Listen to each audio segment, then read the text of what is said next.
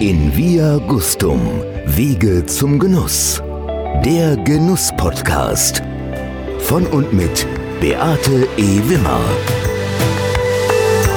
So, ihr Lieben da draußen, liebe Zuhörer, wir sind zum ersten Mal nicht in meinem Wohnmobil, sondern aufgrund von Corona und seine Auswirkungen machen wir ein Podcast diesmal wirklich per Telefon. Ich habe einen Gast für euch am anderen Ende und zwar ist er der Besitzer von zwei besonderen Hotels. Er ist Besitzer eines Restaurants. Er ist ein sehr engagierter Koch und auch ein Weinmacher. Er ist ein Wissender der Gastroszene, Mitglied der Jeune Restaurateur in Deutschland. Gelernt hat er im Hotel Barreis. Und wenn ihr auf seine Webseite geht, dann lest ihr als erstes Flatten the Curve, Fuck Corona, Never Ending Passion. Ich begrüße ganz herzlich Christian Mittermeier von der Villa Mittermeier und dem Hotel Alter Ego. Hallo Christian. Hallo Beate, grüß dich. Christian, wir haben auch bereits miteinander lange gesprochen. Wir kennen uns persönlich. Ich habe das große Vergnügen gehabt, bei dir zu stehen mit meinem Wohnmobil schon. Das war im Dezember 2019, wo wir uns alle gar nicht haben vorstellen können, dass uns etwas ereilt, was uns zurzeit ereilt, nämlich Corona. Christian, wie geht's dir damit? Ja, also das werde ich natürlich oft gefragt und ich antworte dann gern den Umständen entsprechend hervorragend gut. Du hast dich ja auch bewusst entschieden, dass du gesagt hast, nee, ich lasse alles jetzt ruhen. Ist eine mutige Entscheidung, aber du hast auch mir schon im Gespräch mal gesagt, wir sind doch auch ganz gut versorgt in Deutschland. Wie meinst du das? Naja, was passiert ist, augenblicklich für alle ungewohnt und ungeübt und ruft auch verschiedenste Reaktionen hervor, die mich teilweise ganz schön wundern. Dabei, mein Gott, wir haben es warm, wir haben zu essen, wir haben zu trinken. Ja, es ist echt blöd für unsere Geschäfte, es ist blöd für unseren Beruf, aber es ist ja nun nicht so, dass wir Bombenhagel zu erwarten haben oder dass irgendwo an der tschechischen Grenze ein Atomkraftwerk hochgegangen ist und alles verseucht ist. Es sind noch ein paar Wochen, die wir sicher abzuwarten haben. Aber ich glaube, dass es viele Menschen auf der Welt gibt, die es wesentlich schlimmer erwischt haben als wir für ein paar Wochen. Christian, bevor ich noch weiter mit ihr ins Gespräch gehe, ich habe immer so fünf Fragen vorweg, damit die unsere Zuhörer auch ein wenig Gefühl für den Menschen bekommen, der da mit mir spricht. Und ich bitte dich ganz herzlich, kurz und prägnant aus dem Herzen heraus darauf zu antworten.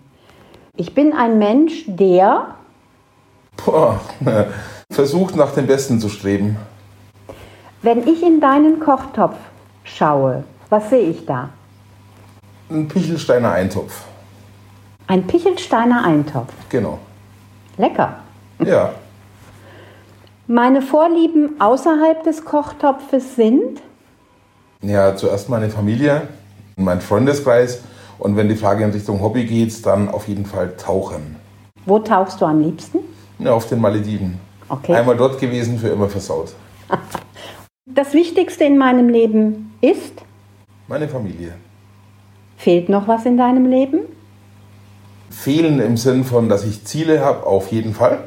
Das wäre ja arg, wenn ich keine Ziele mehr hätte. Fehlen im Sinn von, mir mangelt es an etwas wirklich Wichtigen? Nein. Christian, vielen Dank. Ich möchte heute mit dir einen Rückblick in die Gastronomie halten. Ich möchte auch die Gegenwart ein wenig besprechen mit dir und ich möchte den Ausblick halten für die Gastronomie. Ich möchte weiterhin mit dir darüber reden, was macht Corona für deine Unternehmungen aus und ich möchte auch mit dir darüber reden, was macht Corona für die Branche aus. Ich möchte da nicht nur auf die negativen Auswirkungen, sondern ich weiß auch schon durch persönliche Gespräche mit dir, dass du nicht alles negativ siehst. Und Da würde ich jetzt ganz gerne auch mal mit dir einen Rückblick auf die Branche zunächst halten. Wo sind die Stärken, wo sind die Schwächen dieser Branche gewesen? Also die, die Branche ist mir von Kindesbeinen an bekannt. Ich bin sozusagen zwischen Fritteuse und Getränkebuffet aufgewachsen, kann also wirklich auf mehr als 50 Jahre Gastroerfahrung zurückblicken. Und die Stärke unserer Branche war schon immer, dass wir alle, die ich kenne, die den Beruf gut im Sinn von naja, dem richtigen Mindset ausüben, dass wir mit viel Leidenschaft, mit Gefühl, mit tollen Momenten hauptberuflich zu tun haben. Es ist sozusagen eine amtliche Aufgabe für guten Geschmack, für Genussmomente, für Glück zu sorgen, ob das eine Taufe ist, ein Geburtstag, einfach ein fröhliches Essen zu zweit oder im Freundeskreis. Das macht den Beruf im Sinn von Stärke für mich total schön und wertvoll, wertvoll wirklich im Wortsinne und wichtig. Ich weiß, und dass du das auch lebst. Es ist mein Ding, also genau so verstehe ich meinen Beruf und mhm. fühle mich wirklich gesegnet, dass ich diesen Beruf ausüben darf und nicht irgendwas machen muss, was mir vielleicht widerstreben würde oder egal wäre. Wir hören immer wieder den Ruf nach Veränderungen. Also ich habe jetzt zwei wichtige Beiträge gelesen, einmal vom Gastrokritiker Wolfgang Fassbender, dann Jürgen Dolase schreibt auch immer sehr gut darüber. Also der Ruf nach Veränderungen ist ja auch damit verbunden, dass irgendetwas nicht richtig lief in der Vergangenheit. Nicht unbedingt. Also der Ruf nach Veränderung kommt nach meiner Einschätzung in erster Linie aus Gästebedürfnissen, die sich verändern, aus Wünschen, aus Anforderungen des Marktes, nicht unbedingt Veränderungen im Sinn von, hey Köche, ihr müsst jetzt alle mal aufwachen, sondern wir können ja unseren Beruf nur erfolgreich ausüben, wenn wir genügend Gäste finden, denen gut gefällt, was wir tun. Mhm. Und ich glaube, von der Seite her sollte man das ganze Thema denken. Also vom Hinweis. Wertewandel in der Gesellschaft insgesamt und seine Auswirkungen auf die Gastronomie. Ja, Wertewandel ist ein großes Wort. Ich würde vielleicht noch unterscheiden, welche kurzfristigen Änderungswünsche haben wir der augenblicklichen Situation geschuldet und welche langfristigen Änderungswünsche werden davon stehen bleiben. Das sind vielleicht zwei verschiedene Themenkreise oder nicht, sagen wir nicht unbedingt deckungsgleiche Themenkreise, weil ich glaube, dass im Moment auch alle ein bisschen aufgeregt sind und möglicherweise ein Teil dieser Aufregung sich legt und dann was anderes übrig bleibt. Mhm. Kurzfristige Änderungswünsche wären für dich? Abstand, Hygiene, ganz großes Augenmerk auf Social Distancing, ja, Unsicherheit. Klar, wenn du jetzt heute irgendwie was buchst und sagst, da gehe ich jetzt zum Essen, da machst du dir natürlich schon deine Gedanken drüber, wie wird das funktionieren? Wird der Servicemitarbeiter einen Mundschutz aufhaben? Wie halten die es da mit der Desinfektion und so weiter? Das ist bestimmt kurzfristig ein ganz großes Thema. Du bist ja auch jemand, der befürwortet, dass man mit der Öffnung noch wartet. Ja und nein. Nicht wartet deswegen, weil wir alle natürlich wieder loslegen wollen. Das hat zum einen wirtschaftliche Gründe und es hat zum anderen auch ja, ein bisschen dieses Eingesperrtsein, wo jeder sagt, bitte lasst mich zurück in mein normales Leben. Und warten vielleicht deswegen, weil eben gerade vielleicht ein Teil dieser Aufregung, die gerade herrscht und dieser Unsicherheit noch ein bisschen braucht, bis wir wieder eine, sagen wir, halbwegs normale Atmosphäre haben, mit der alle klarkommen. Also mit der die Gäste klarkommen, mit der die Mitarbeiter klarkommen, mit der die Inhaber klarkommen und nicht zuletzt auch die verantwortlichen Politiker, die die Entscheidungen treffen. Mhm. Dazu hast du eben von langfristigen Änderungswünschen gesprochen, die da wären. Ja. Also ich sehe das nochmal jetzt aus Gästesicht. Ich sehe das aus einer möglichen Beurteilung von gesellschaftlichen Entwicklungen und die sehe ich wirklich positiv.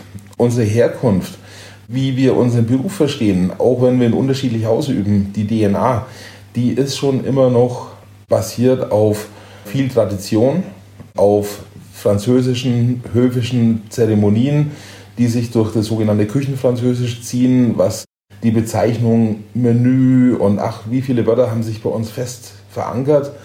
Und die ist eher in meiner Sichtweise förmlich.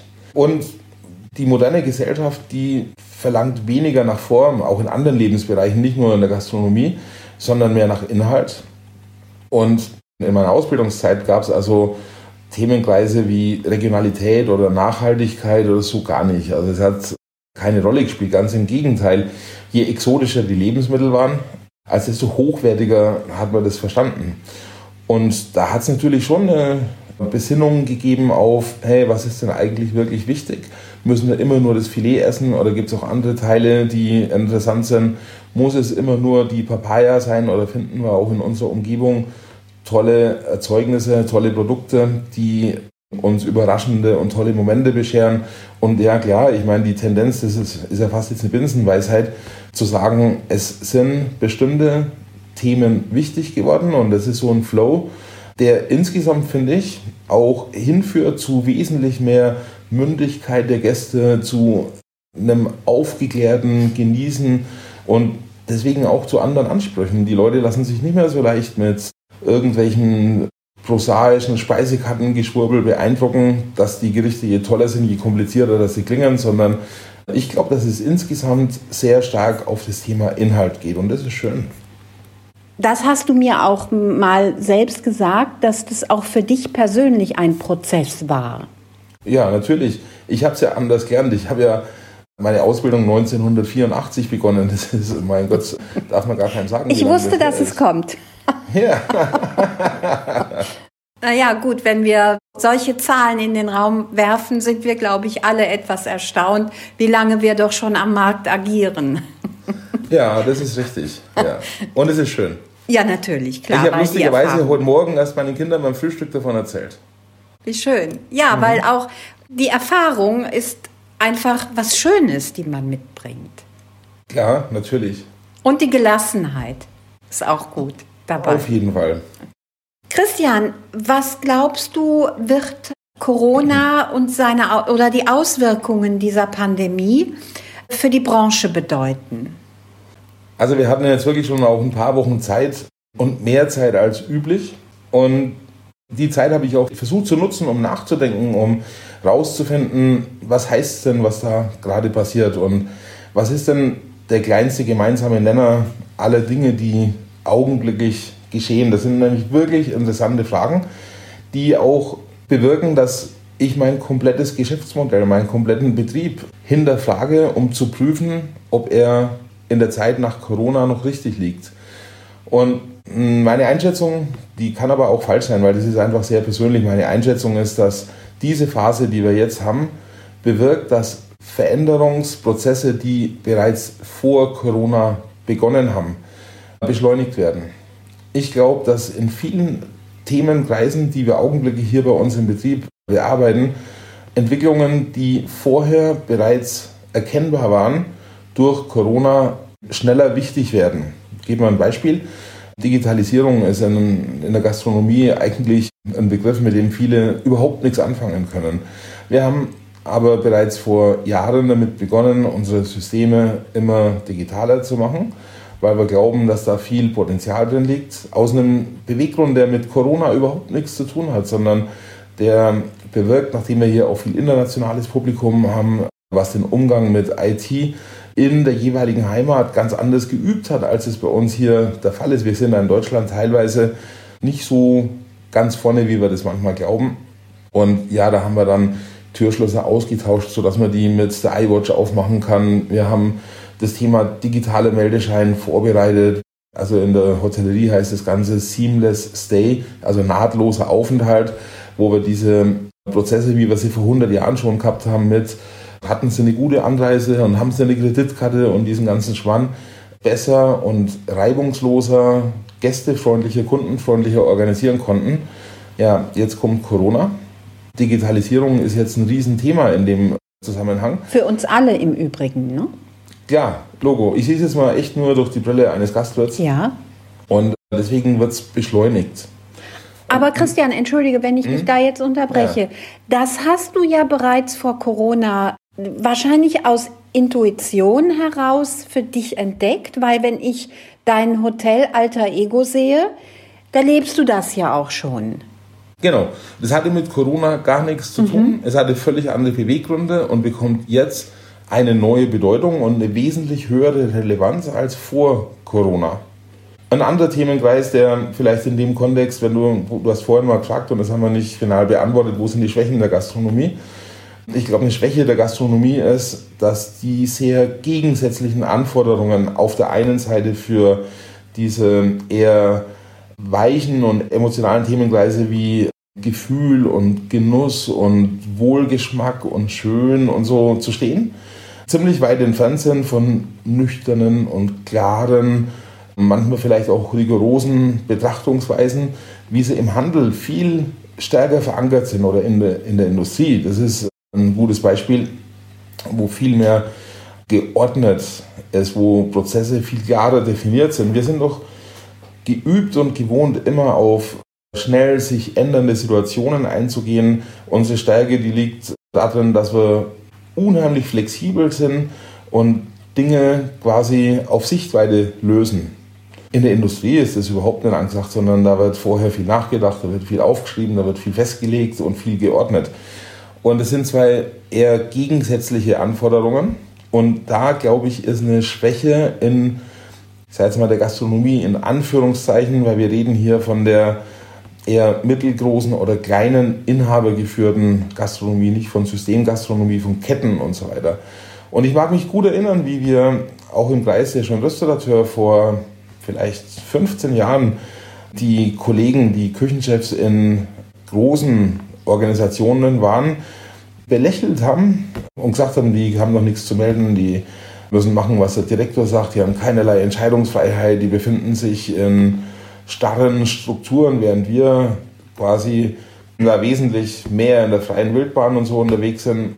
Im Nachhinein, 15 Jahre später, muss man sagen, diese Leute, die sind uns heute deswegen um Längen voraus, weil sie in festen Strukturen sind, weil dort gerechnet wird, weil Controlling existiert, weil Strategien ganz konkret aufgeschrieben und gelegt werden, weil da nicht nur eine Fahrtaufsicht stattfindet. Diese eher gegensätzlichen Welten unter einen Hut zu bringen, ich glaube, das ist eine Übung, die auch durch Corona nochmal wichtiger wird, dass wir alle miteinander uns überlegen, was ist heute im Jahr 2020 der Stand der Dinge? Passen unsere Sichtweisen noch darauf? Überlegen wir vor 20 Jahren, Mittagessen, ich hatte mittags die Bude voll, weil die Leute gesagt haben, komm, wir machen Geschäftsessen, hoch die Tassen. Ich hatte Anfang der 90er Jahre ein Restaurant an der Grenze zur Schweiz geführt. Da war das obligatorisch, dass ein Mittagessen mit einem Gläschen Champagner angefangen hat. Sowohl das Mittagessen wie auch der Champagner am Mittag wären heute schlicht und ergreifend undenkbar. Ja. ja. Was glaubst du, wer könnte da die Gastronomie unterstützen? Du hast eben von kleinen inhabergeführten Restaurants, Hotelbetrieben gesprochen. Es ist nicht jeder betriebswirtschaftlich so ja ausgebildet, dass er so agieren kann, wie du agierst. Die brauchen schlicht und ergreifend Hilfe. Wer kann diese Hilfestellung geben? Eigentlich niemand. Wir brauchen ordentliche Rahmenbedingungen. Dafür ist die Politik zuständig und daran darf man die Herrschaften auch erinnern, dass die Rahmenbedingungen für uns ordentlich sind. Wir brauchen Unterstützung im Sinn von Wohlwollen unserer Gäste. Wohlwollen heißt für mich auch, das wäre toll, wenn im Gästebewusstsein sich allgemein verankert, dass man sich einfach auch mal auf was einlässt und nicht Forderungen stellt, die aus der Zeit gefallen sind. Aber unterstützen im Sinn von, wer soll hier die Arbeit machen, auch wenn das vielleicht unbequem ist, den Job müssen wir selber machen. Und dazu braucht man auch keine kaufmännische Ausbildung, die habe ich auch nicht. Ich bin Metzger und Koch. Dazu müssen wir uns selber gegenüber kritisch genug sein, müssen uns oft genug hinterfragen, müssen in der Lage sein, mit der Zeit zu gehen, denn sonst verlieren wir unsere Daseinsberechtigung. Wir wollen die Freiheit der Selbstständigkeit. Freiheit bringt Verantwortung mit sich und die muss jeder an dem Platz, an dem er steht, selbst wahrnehmen. Das heißt aber auch für mich jetzt gefühlt, dass dieser Dienstleistungscharakter, der bisher in den Köpfen der Gäste und aber auch der Unternehmer war, sich verändern wird. Also ich habe jetzt dieses Bild ich glaube, das kennt jeder von uns, dieses Bild mit dem Butler oder mit dem Kellner, mit dem Servicemitarbeiter, der in gebückter Haltung die Glosche nach vorne hält. Das muss sich verändern und der muss sich nach oben aufrichten und die Schultern breit machen. Hat natürlich auch mit Verantwortung dann wieder zu tun. Genau. Wobei Gäste ja auch keine homogene Gruppe sind. Da gibt es ja solche das und stimmt. solche. Und Gott sei schon, Dank. Ja, natürlich. Ja. Ich möchte schon, also für mich da auch und für meine Gäste in Anspruch nehmen, dass die den Schuss gehört haben. Das sortiert sich ja auch irgendwann. Du findest ja schon die Gäste, die zu dir passen und die, die nicht zu dir passen, die gehen halt woanders hin. Darf ich dann daraus resümieren, dass sich die Leiden, auch die Leidenschaft, vielleicht sogar insbesondere des Unternehmers selber, des Gastronomen vertiefen muss? Also solche Aussagen würde ich nicht generalisieren, weil unser ganzes Gewerbe ist extrem heterogen. Wir haben ganz viele verschiedene Formen von Gastronomie, große, kleine, alte, junge, solche und solche. Und ja, auch an der Stelle, es, es muss nichts, es ist eine Riesenchance. Mhm. Also ich würde weder unterschreiben, dass man uns helfen muss im Sinn von ein anderes unsere Hausaufgaben machen, noch, dass sich was ändern muss, sondern ich sehe so, die Dinge ändern sich, Gott sei Dank. Zeiten ändern sich, Gott sei Dank.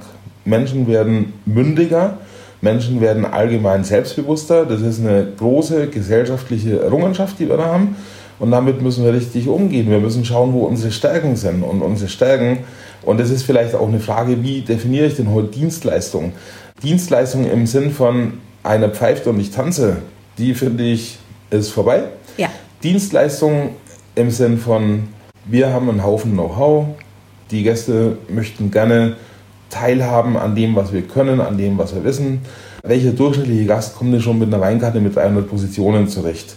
Rauszufinden, was derjenige braucht, was gut ist für den, was seinem Portemonnaie entspricht und seinen Wünschen, das ist unser Job. Zu sagen, was gut schmeckt, was schön ist, die Leute an der Hand zu nehmen und sie in unsere Welt der guten Geschmäcker, der Fantasie, der bunten Farben, der Wohlgenüsse zu entführen. Das ist unser Job, also eher im Sinne eines Kurators als jemanden, der in der Lage ist, dem anderen zu zeigen, was für ihn heute Abend schön ist, ihn zu unterhalten, ihn zu überraschen, ihm Freude zu bereiten. Das ist mein Verständnis von Dienstleistung. Und deswegen Logo, wir, wir waren schon immer Dienstleister und bleiben das hoffentlich, indem wir den Dienst leisten, wie eben beschrieben, aber nicht in so einer Attitüde, die insgesamt ja eher bitchy ist und ins Rotlichtmilieu gehört, dass einer da einen Schein auf den Tisch legt und sagt, du machst jetzt, was ich will und wann ich es will und wie mhm. ich es will. Das ist zumindest bei mir Geschichte. Du hast eben erwähnt, dass du Mitglied der John Restaurateur bist. Das ja. habe ich auch eingangs erwähnt. Ihr seid eine Gemeinschaft von Top-Köchen, das weiß ich. Erklär uns mal etwas und was vor allen Dingen hat das jetzt für dich oder für die Mitglieder der, der Jöns für Vorteile, dass ihr gemeinsam auf die Auswirkungen von Corona reagieren könnt? Also zuerst mal, Jeune Restaurateur heißt ja junge Restaurateure. Jung bin ich nicht mehr, ich bin 54. Ich hatte in den jungen Jahren meiner Selbstständigkeit die Freude, auch nicht nur Mitglied zu sein, sondern insgesamt neun Jahre dem Vorstand anzugehören. Ich war sechs Jahre Vizepräsident der Vereinigung und durfte in, in dieser Zeit die Vereinigung auch mitgestalten. Das hat mir persönlich unwahrscheinlich viel gebracht. Toll, ja. Und der allergrößte Vorteil, den ich in meiner Mitgliedschaft für mich persönlich, für mein Haus sehe, ist, es ist halt schon ein Austausch unter den Besten. Wenn du als jemand, der ambitioniert kocht, der sich Mühe gibt, dich immer nur in so einem 15 Kilometer Radius vergleichst, dann bist du ganz schnell als Einäugiger der König der Blinden. Also und auch zu schnell zufrieden. Und sich zu messen, und das tun wir natürlich, ob man das zugibt oder nicht, natürlich vergleicht man sich mit den Kollegen, die zu den Besten gehören. Mhm. Das hebt natürlich auch den eigenen Anspruch auf ein ganz anderes Niveau. Und über die vielen Jahre haben sich innerhalb dieses Zirkels auch viele Freundschaften gebildet. Du kannst ja nicht per Verordnung mit mittlerweile, keine Ahnung, ich glaube, dass es mit den Table d'Honneur und Membre d'Honneur um die 80 Leute sind. Du kannst ja nicht mit 80 Leuten bestens befreundet sein. Da gibt es welche, da sagst du freundlich Hallo und trinkst mal ein miteinander. Und da gibt es aber auch Leute, die zu engen und guten Freunden geworden sind. Das ist ein Netzwerk und der Austausch untereinander, die Hilfestellung, auch abends, wenn vielleicht mal die Situation kommt, wo du sagst, Mensch, wie komme ich damit klar und wie face ich diese Herausforderung, dann ist schon cool, wenn du jemanden anrufen kannst oder bei dir das Telefon klingelt.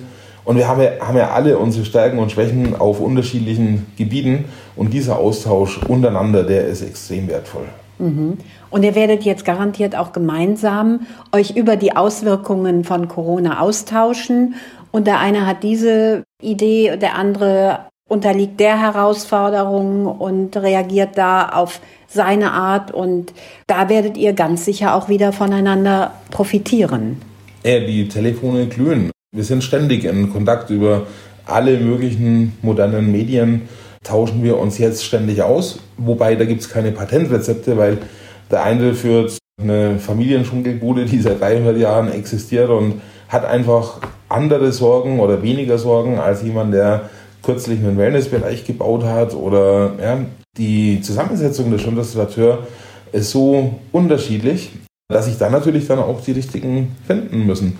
Und wie erwähnt, die Stärken und Schwächen sind unterschiedlich verteilt und das macht einen dann gemeinsam stark an einem Strang zu ziehen, wobei es keine Patentlösungen gibt. Die Restaurateure sind kein Konzern, die sind keine Firma oder Gesellschaft, wo einer oben sitzt und sagt, so alle hier entlang, sondern jeder muss sich seine eigenen Lösungen raussuchen und für sich seinen Weg finden. Auch hier gilt, das ist nichts, wo man seine Verantwortung abgeben kann. Mhm. Aber Netzwerken. Bei Netzwerken genau. ist heute ganz, ganz wichtig, sich auszutauschen, mal über den Tellerrand hinauszublicken, wie du sagst. Und ja, also ich kann nur sagen, ich bin sehr begeistert gewesen, als ich bei dir war im Dezember. Auch das neue Konzept von Alter Ego. Also ich kann da wirklich jedem auch nur raten, sich das mal anzuschauen. Christian, Jetzt kommen wir noch zum Schluss zu einem, weil ich habe ja auch erwähnt, du bist Weinmacher. Weinmacher ist ein großes Wort. Ich du bist besitze, ein Tauberhase. Ja, genau. Ich besitze Weinberge oder Anlagen in Weinbergen. Ja. Zusammen mit dem auch schon Restaurateur und langjährigen lieben Freund Jürgen Koch vom Laurentius in Weigersheim und meinem Cousin Lars Zwick vom Landhaus zum Falken in Tauberzell. Wir drei besitzen Weinberge. In Franken? Na, hier um die Ecke. Also einmal hier um die Kurve, das, den Berg runter, das Tal ein Stückchen entlang, neun ja. Kilometer in Tauberzell. Und was produziert ihr? Ja, also. Welche verschiedene, Rebsorten? Verschiedene Rebsorten wie Riesling, Grauburgunder, Müller-Thurgau, Bacchus und ganz neu jetzt auch Silvaner. Den Silvaner bauen wir ökologisch an. Und über den Weinbau hinaus machen wir dort so assoziierte Produkte wie Honig. Wir haben über 200 Bienenvölker. Wow. Wir stellen ein alkoholfreies Getränk her, das ist das Traubenhasi, also aus Most mit Lage, mit Jahrgang, Rebsorten rein und so weiter.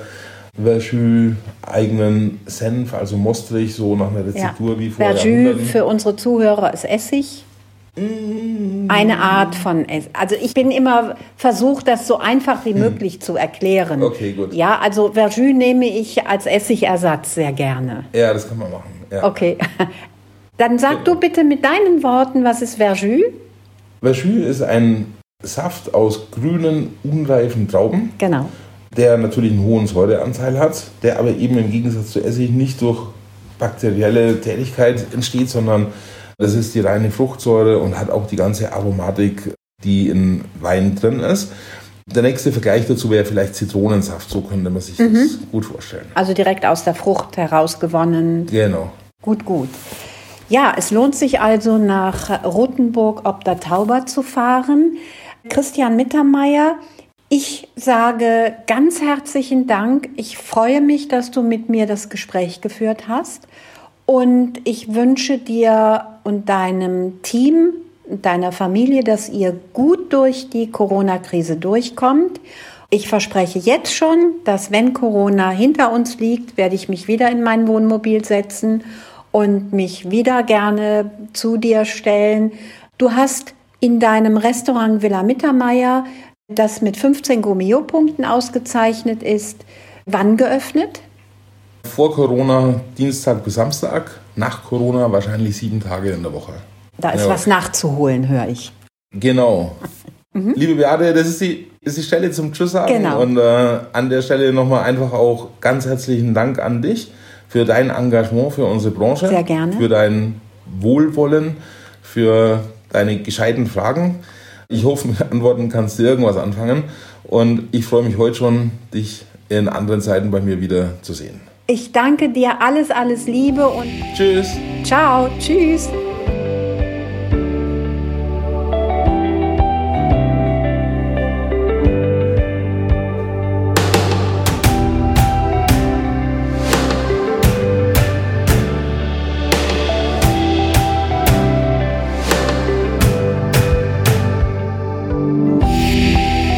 In Via Gustum, Wege zum Genuss.